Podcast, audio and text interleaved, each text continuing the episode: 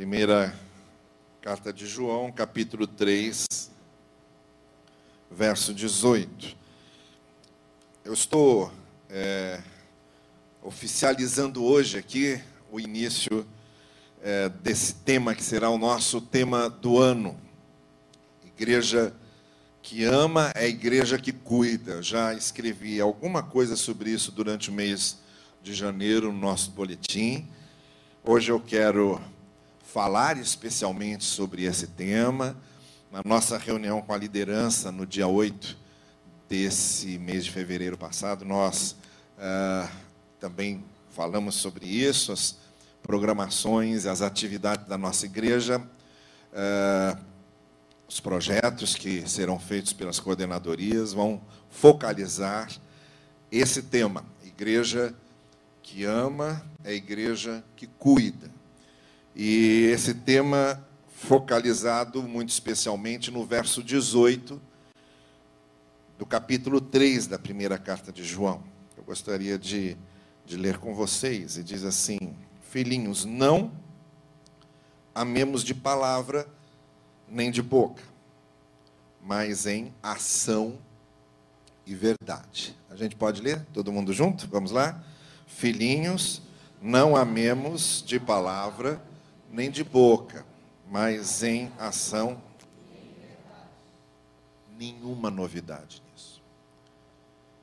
Nenhuma novidade. É chover no molhado. Não tem nada aqui nesse versículo. Absolutamente nada. Nenhuma vírgula, nenhum acento, nenhuma palavra. Nada que possa ser considerado uma novidade. Nada, nada, nada, nada que a gente possa pegar aqui, disso que está aqui, dizer: olha, que manchete boa, que novidade, que coisa inédita. Nada, não há nada aqui de inédito. Não há nada aqui diferente do que você já ouviu a vida toda. Nada diferente do que já se tem falado ao longo desses dois mil anos de cristianismo, se tem escrito livros e livros. Nada, nada que seja mobilizador, no sentido de dizer: olha, gente, que coisa grande, boa, nova, inédita, notícia fresca. Nada, nada. Não há aqui uma expressão disso que eu possa apresentar para vocês hoje pela manhã, como algo que estava escondido e foi revelado. Algo que ninguém sabia e agora nos é dada a oportunidade de sabermos. Nada. É o tipo de texto que nessa sociedade em que vivemos, sempre em busca de novidades e de coisas inéditas, não faria sucesso nenhum. Nenhum. Não ocuparia nenhuma manchete de jornal, não estaria nas chamadas das propagandas e do marketing, nada. Porque as pessoas, de modo geral, e nós, os cristãos, de modo particular, já sabemos esse discurso, já conhecemos isso. Se você botasse um cartaz aí e venha ouvir sobre o amor que devemos ter, ninguém ia dizer, ah, isso é uma grande coisa nova. Não, não é. É antigo. Antigo, batido, dito e redito, afirmado e reafirmado. Não há nada nesse texto que seja mobilizador nesse sentido. Está muito claro aí? Bom, de certa forma, nós já sabemos, até porque no ano passado Tivemos aqui alguns domingos em que ficamos nos cultos da noite refletindo sobre a primeira carta de João. Os que ainda se lembram de alguma coisa, onde se lembrar que os dois temas sobre os quais João trata nessa carta são a fé e o amor. Foi o que dissemos. E que João está dizendo: olha, vamos guardar a nossa fé e vamos exercer o amor. O apelo de João nos cinco capítulos dessa sua primeira carta é este: vamos crer de forma correta, vamos amar de forma certa. Então, não é novidade nenhuma dizermos que quando chegamos nesse versículo 18, assim como João se alternou, às vezes falando sobre fé e voltava a falar sobre amor, isso foi outra coisa que eu disse aqui naquela época, a linearidade da, do raciocínio da escrita não é a nossa, é outra cultura. Então, João não vai primeiro esse assunto, depois esse, depois esse, não. Ele tem dois assuntos. Ele vai e volta, vai e volta numa coisa não linear, mas circular. Fala de fé, depois fala de amor, aí volta a falar de fé, depois volta a falar de amor, e volta a falar de fé, volta a falar de amor, de forma alternada até o final da carta. É o seu estilo de escrever. Então, óbvio que numa carta que trata de fé e amor, há uma grande parte dedicada à fé e a outra grande parte dedicada a amor. É nesta carta que tem todo aquele capítulo 4 que todo mundo conhece. Se você diz que crê em Deus, mas não ama, isto não é verdade, porque Deus é amor, já, já se conhece isto. Já se sabe. Como eu disse, é um discurso antigo. Não vamos lançar nossos olhos então para o que está claro. Está claro, claro está. Está evidente aí. Qualquer pessoa que esteja aprendendo a ler, nos seus primeiros dias de alfabetização, vai juntar ali essas palavras e vai logo compreender, porque está muito claro. Não há novidade. Então perderíamos aqui alguns 20 minutos falando de coisas que já sabemos, repetindo coisas que já ouvimos. Então o que está claro não nos interessa que está exposto, não vamos perder tempo com isso. O que já estamos cansados de saber, porque havemos de dar atenção.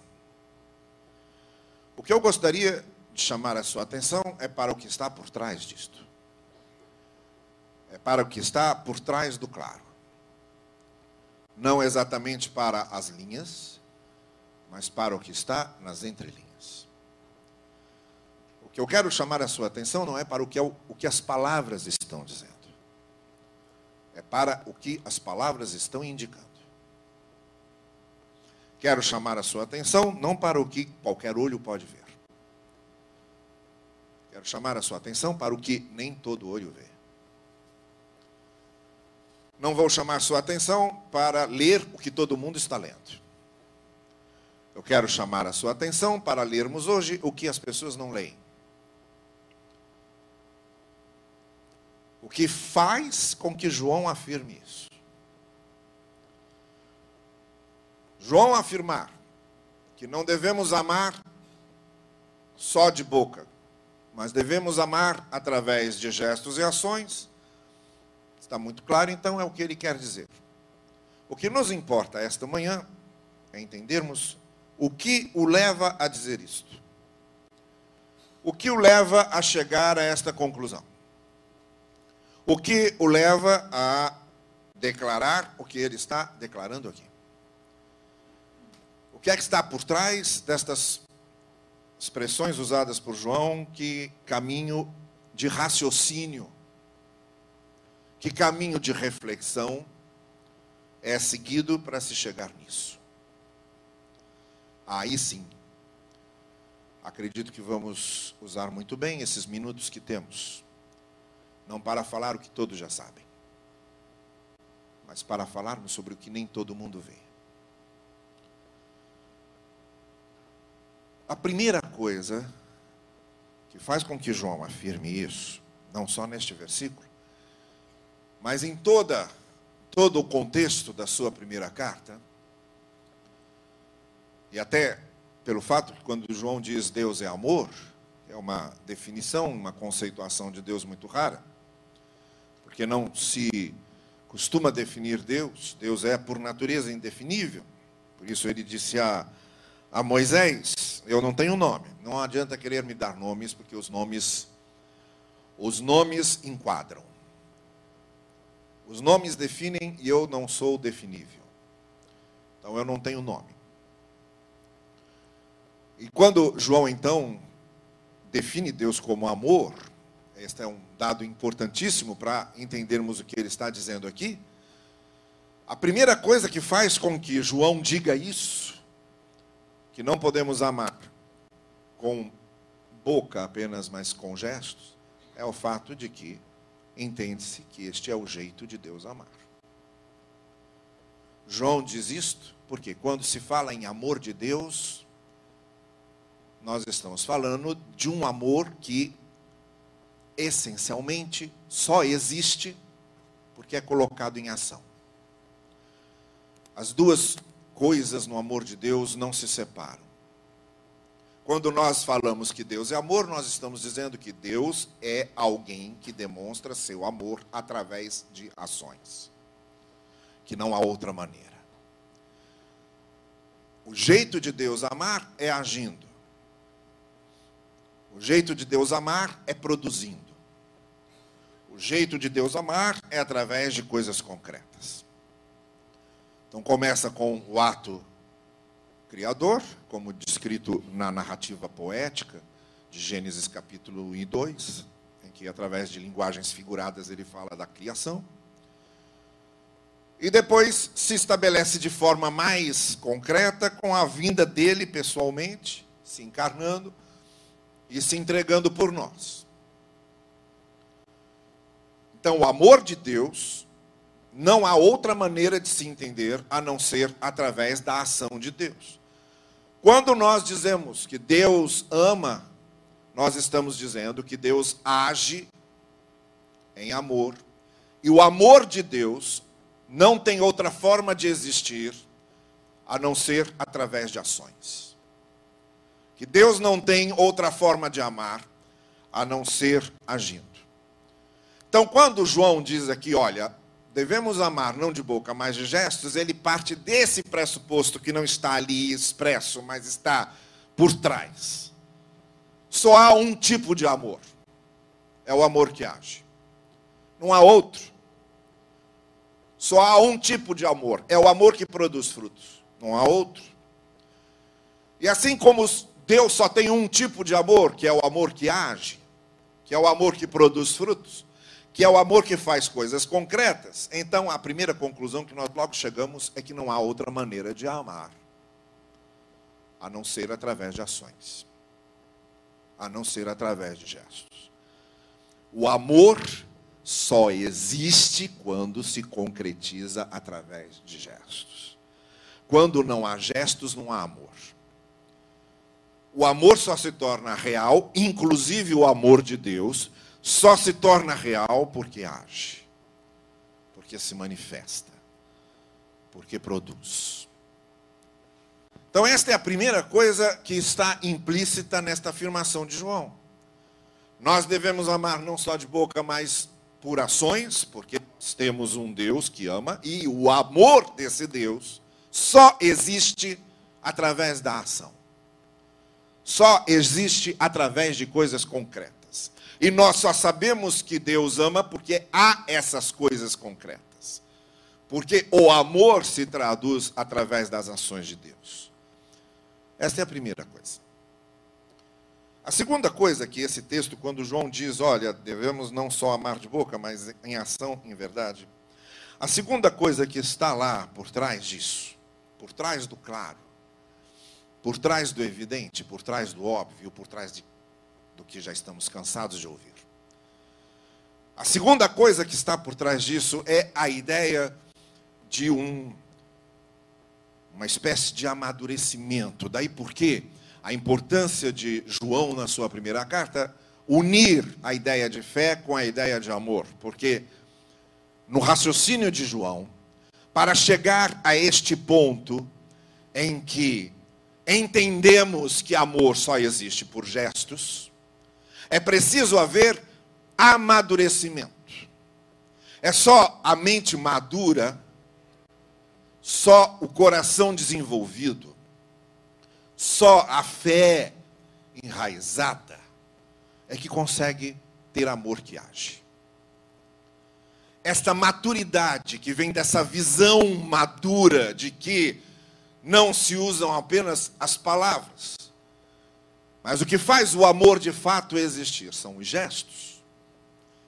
Esta visão madura vem deste processo de amadurecimento, ao qual nós, como igreja, estamos todos envolvidos. Estamos neste processo. Então, João diz: Olha, vocês não vão amar só de boca, vão amar também de gestos. É como se ele estivesse dizendo também: Olha, esta fé da qual estou falando, ela só precisa ser desenvolvida para que chegue nesse ponto.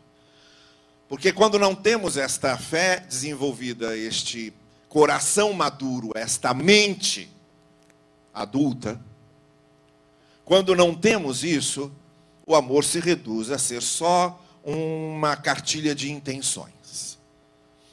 Mas ele passa a ser algo que se torna concreto quando amadurecemos. E não nos faltam oportunidades de amadurecer. Tem uma figura, eu não, uh, não sei se já, já podem botar, eu, se eu fosse pastor Hudson, eu estaria agora fazendo um desenho aqui para vocês. Mas como eu não sou o pastor Hudson, eu vou mostrar já o desenho feito. Quando nós falamos em amadurecimento, a melhor figura que podemos usar disso, e o próprio Senhor Jesus também falou disso quando falou da videira, é a ideia da árvore. Aqueles frutos que aparecem lá, só aparecem lá por causa das coisas que não vemos. As coisas que não vemos são essas que estão abaixo da, do solo, onde se concentram as raízes. O que acontece ali embaixo do solo, onde ninguém vê, é o que faz com que todo mundo veja o que acontece acima do solo. Esses frutos que estão acima do solo é o que João está dizendo: olha, amamos de gestos e não de boca. São aqueles frutos visíveis, coisas concretas, está todo mundo vendo. Agora, para chegar nisso, dos frutos aparecerem, primeiro precisa acontecer o que ninguém está vendo. Nós somos essas árvores cujas raízes precisam ser é, estar bem fincadas para que sejamos alimentados e nesse processo de alimentação é que os frutos aparecem. O problema nosso é que a gente quer a parte de cima sem nos darmos ao trabalho da parte de baixo. A gente quer os frutos, achando que eles aparecem milagrosamente, os frutos não aparecem milagrosamente. Achando que os frutos caem do céu, os frutos não caem do céu. Os frutos são consequência de um tempo de germinação, de alimentação, de nutrição da árvore e, dado o tempo certo, os frutos começam a aparecer. O que, que acontece aqui debaixo do solo. Quando você sai daqui do culto e chega numa classe de BD, por exemplo, e vai estudar a palavra e vai refletir sobre a palavra, isso é o que está acontecendo debaixo do solo. É o que vai alimentar a árvore. Quando você participa de um grupo de comunhão, de um pequeno grupo desses que estão se reunindo semanalmente para refletirem sobre a palavra, para orarem juntos, é o que está acontecendo debaixo do solo é de onde as raízes estão tirando o alimento. Quando você lê um livro desses da nossa roda de leitura, e aquilo que você está lendo contribui para é, o seu crescimento espiritual, para o aumento da sua compreensão da fé, é o que está acontecendo debaixo do solo. Então, é, é, necessário que aconteçam essas coisas debaixo do solo. Esse processo de amadurecimento tem que acontecer. Não vou conseguir fazer a transição do amor intencional para o amor gestual se eu não tiver esse devido amadurecimento. Então, por isso que eu estou dizendo, o que João está dizendo aqui está muito claro, mas tem um processo por trás disso, para chegar nesse ponto em que eu não amo só de boca, mas amo também de gestos e ações, tem que ter esse processo de amadurecimento, de impregnação da palavra, de é, conhecimento da palavra, da comunhão com o Senhor. E, e isso é, é um processo gradativo, não é de uma hora para outra. A minha consciência cristã não aparece de uma hora para outra, ela vem como resultado de um processo gradativo. Por isso eu preciso me alimentar sempre, me nutrir sempre através do que o solo me oferece. Agora, como é que eu quero ter os frutos? Se eu não estou enraizado no solo, ou se o solo não está me alimentando. Então, a primeira coisa que João diz é o seguinte: olha, eu estou dizendo para vocês que não devem amar de boca, mas de ação, porque o amor de Deus só acontece assim. É o jeito de Deus amar. Deus não ama de outro jeito. Deus só ama agindo. Deus só ama trabalhando. A segunda coisa, a gente chega nesse ponto por causa de todo um processo interior que acontece conosco, na nossa mente e no nosso coração, dessa alimentação que vem do solo no qual nós estamos fincados no qual estão nossas raízes. A terceira coisa que fez com que João afirmasse isso, olha, o amor não deve ser só de boca, mas deve ser também em ação, em verdade. O terceiro motivo pelo qual ele diz isso é porque ele está falando de gente. É no ambiente da gente que existe isso. É porque estamos lidando com gente. Quando a gente pensa em igreja, e eu já disse isso algumas vezes e quero e volto a dizer isto. Tiremos da nossa cabeça a ideia do prédio. O prédio é o templo. A rigor, quando eu digo eu vou à igreja, eu estou dizendo eu vou ao templo, porque a igreja sou eu. A igreja é você. Isto aqui chamamos de casa de Deus, não é porque Deus esteja. Deus está em todo lugar. Todo lugar é casa de Deus porque Ele é onipresente. Ele está em todo lugar. Não há lugar em que Deus não esteja. Isto aqui não é casa de Deus porque Deus está aqui. Ora, que, que novidade. Deus está em tudo. Isto aqui é casa de Deus porque nós estamos aqui com o propósito em que estamos. Se nós resolvermos sair daqui e vendermos isto aqui para uma rede de supermercados, passa a ser um supermercado. Passa a ter prateleiras, passa a vender produtos. Porque não é o prédio que faz a igreja, a igreja é que faz o prédio. Isto é templo porque nós estamos aqui. Isto é templo porque quem se reúne aqui é a igreja.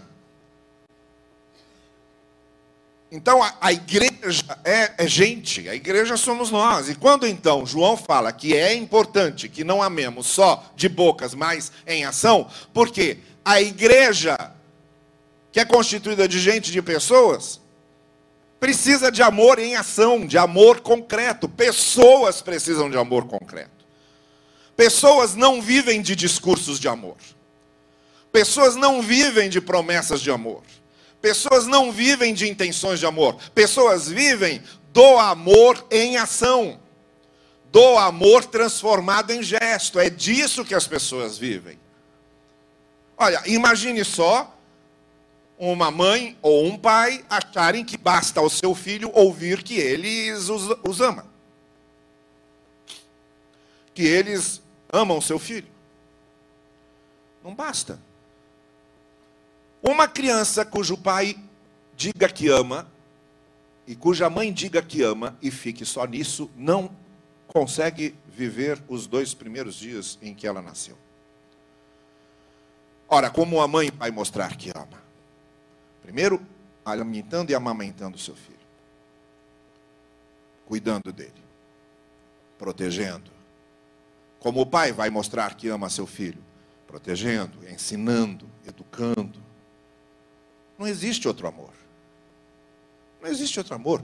Mães e pais podem ficar roucos e mudos de tanto dizerem a seus filhos que os amam, e se só disserem a seus filhos que os amam, eles não sobrevivem, porque pessoas, gente, não vive, não sobrevive de amor discurso.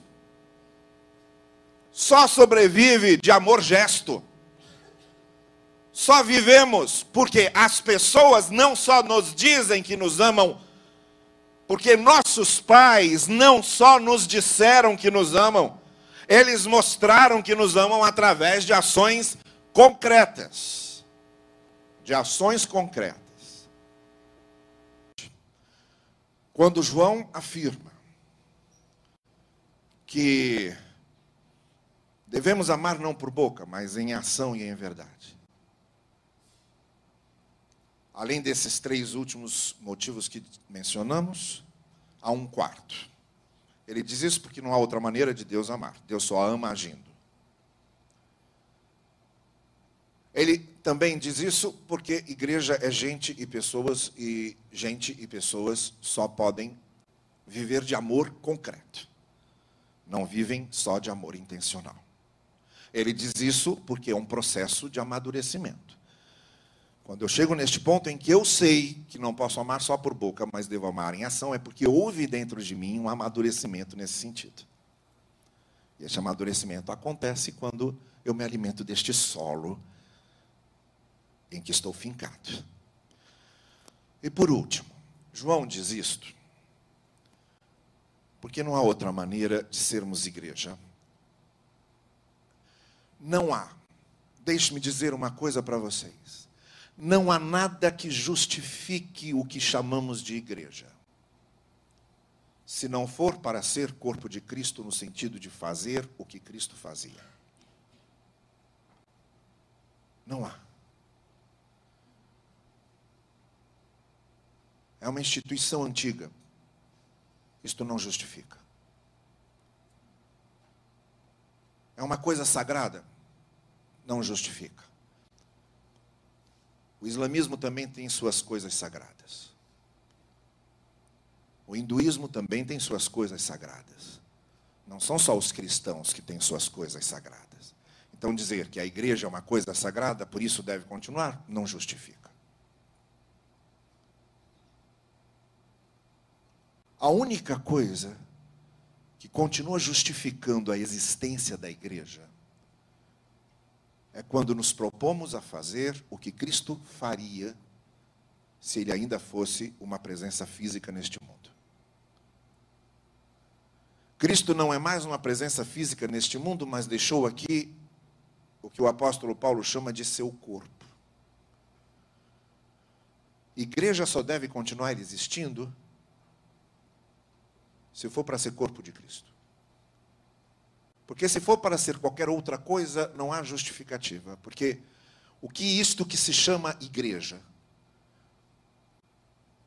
já fez, em termos de mau testemunho, em termos de tragédias, em termos de autoritarismo, em termos de se unir com poder político, as barbaridades que isso que chamamos de igreja cristã já deixou no mundo, participar de um, de um, congresso lá no seminário sobre perseguição religiosa e a minha primeira palestra é exatamente sobre isso. A instituição neste mundo que mais perseguiu gente foi a igreja. O que a igreja em particular fez na época da Inquisição, na época das cruzadas, E mais, parece que esse negócio é interessante, porque ah, devia ter um princípio aí, que é um princípio natural. Quem foi perseguido não devia perseguir. Mas igreja não. A igreja é só conseguir um pouco mais de poder e começa a perseguir. Começa, não temos mais as fogueiras físicas, mas temos as fogueiras morais. Então, igreja como instituição tem páginas e páginas de vergonha e de descrédito no catolicismo, no protestantismo. Até entre os batistas nós temos histórias tristes, que basta institucionalizar. São seres humanos. Com todos os seus fracassos, igreja é isto. A única coisa que justifica a existência de igreja é nos propormos a ser corpo de Cristo. Nenhuma outra justificativa impõe a nossa existência como isto. E a única forma de sermos corpo de Cristo é amarmos como Ele amou e Ele só amou em gestos. Ou perdoamos, ou temos misericórdia, ou temos compaixão, ou somos tolerantes, ou estendemos a mão, ou agimos para o bem como Jesus Cristo fez, ou não há mais nada, absolutamente mais nada, que justifique que se continue existindo o que chamamos de igreja. É por isso que João diz o que está dizendo. Não devemos amar em boca, mas em ação e em verdade. Isso está muito claro como eu disse no início. O que não está muito claro é o que o leva a dizer isto. E o que o leva a dizer isso são pelo menos essas quatro coisas. Porque não há outra forma de Deus amar, Deus só ama agindo. Porque isso é o resultado de um crescimento e amadurecimento espiritual nosso. Porque quando se trata de gente, de pessoas, não há outra maneira de amar a não ser através de ação e por quê? Se somos igreja, só há uma coisa que justifica o fato de sermos igreja, é sermos corpo de Cristo, e corpo de Cristo faz o que Cristo fez. E o que Cristo fez em essência foi amar e ter misericórdia e fazer o bem às pessoas. Por isso esse nosso tema. Igreja que ama, é igreja que age é a igreja que cuida. É a igreja que transforma seus programas de ação em programas de cuidado e de amor. Que durante este ano, este tema possa nos conduzir a aprofundarmos ainda mais aquilo que sabemos a respeito de amar e fazer. Que amamos, amemos e façamos. Que amemos e cuidamos, cuidemos. Que amemos e hajamos que não há outro amor a não ser aquele que se manifesta de forma concreta e de forma gestual. Que o Senhor nos ajude e nos oriente nisso. Amém.